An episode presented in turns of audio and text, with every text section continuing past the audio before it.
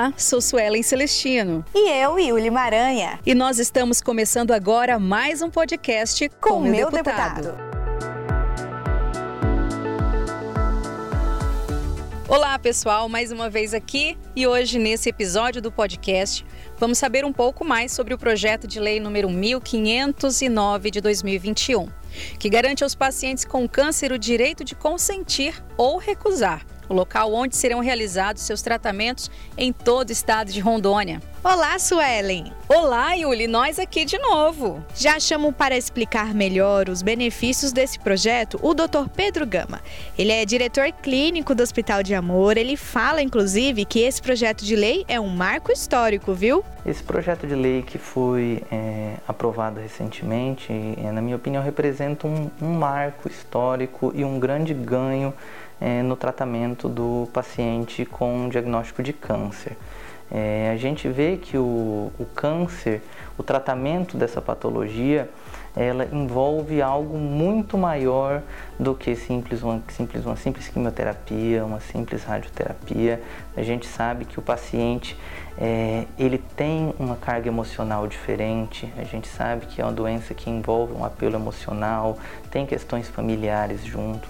Então a gente vê que o paciente poder opinar, ele poder escolher a instituição que ele confia, a instituição que a família confia, o médico que ele confia, poder escolher o local do seu tratamento, mais próximo da sua casa, mais distante, representa um ganho tremendo, porque o paciente ele já chega nesse local um pouco mais desarmado, ele vai chegar é, de uma maneira muito mais é, leve e natural do que chegar simplesmente dizer, olha, você vai tratar nesta instituição.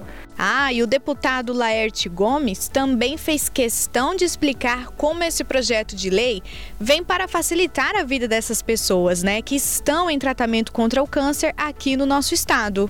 Então, nosso projeto, ele dá o poder ao paciente de escolher em qual unidade ele quer ser atendido, havendo vagas em todas elas né? Até porque nós sabemos que hoje nós temos um hospital de primeiro mundo aqui em Rondônia, que é o Hospital do Amor, com tratamento de início, meio e fim. Não é diferente do Daniel Comboni, com equipamentos moderníssimos. Então é isso que o nosso projeto de lei dá. Oportuniza ao paciente de se fazer a escolha dele, aonde ele quer ser atendido. Ele faz através da regulação, havendo vagas, a regulação vai, a regulação vai mostrar para ele aonde as vagas estão abertas e ele faz a opção. Muito válida essa ideia. O deputado Laerte Gomes acabou de falar sobre o tratamento ter começo, meio e fim, muito importante. Muito interessante, Uli, pois é de fundamental importância o atendimento global e o Dr. Pedro Gama explica melhor esse processo. O atendimento global é aquele onde o paciente ele faz todas as fases do seu tratamento em uma única instituição, em um único local, porque isso gera resultados melhores. Isso daí já é comprovado, a gente sabe que o paciente quando ele é tratado por uma equipe coesa, uma equipe junta, a gente tem resultados melhores de seu tratamento. Então o paciente poder opinar, poder escolher é, ir para alguma instituição que forneça um tratamento global, com certeza agrega no tratamento dele do que ele ficar é, fazendo o tratamento picado em diversas partes. Aqui uma cirurgia num local, a quimioterapia em outro local, a radioterapia em outro local.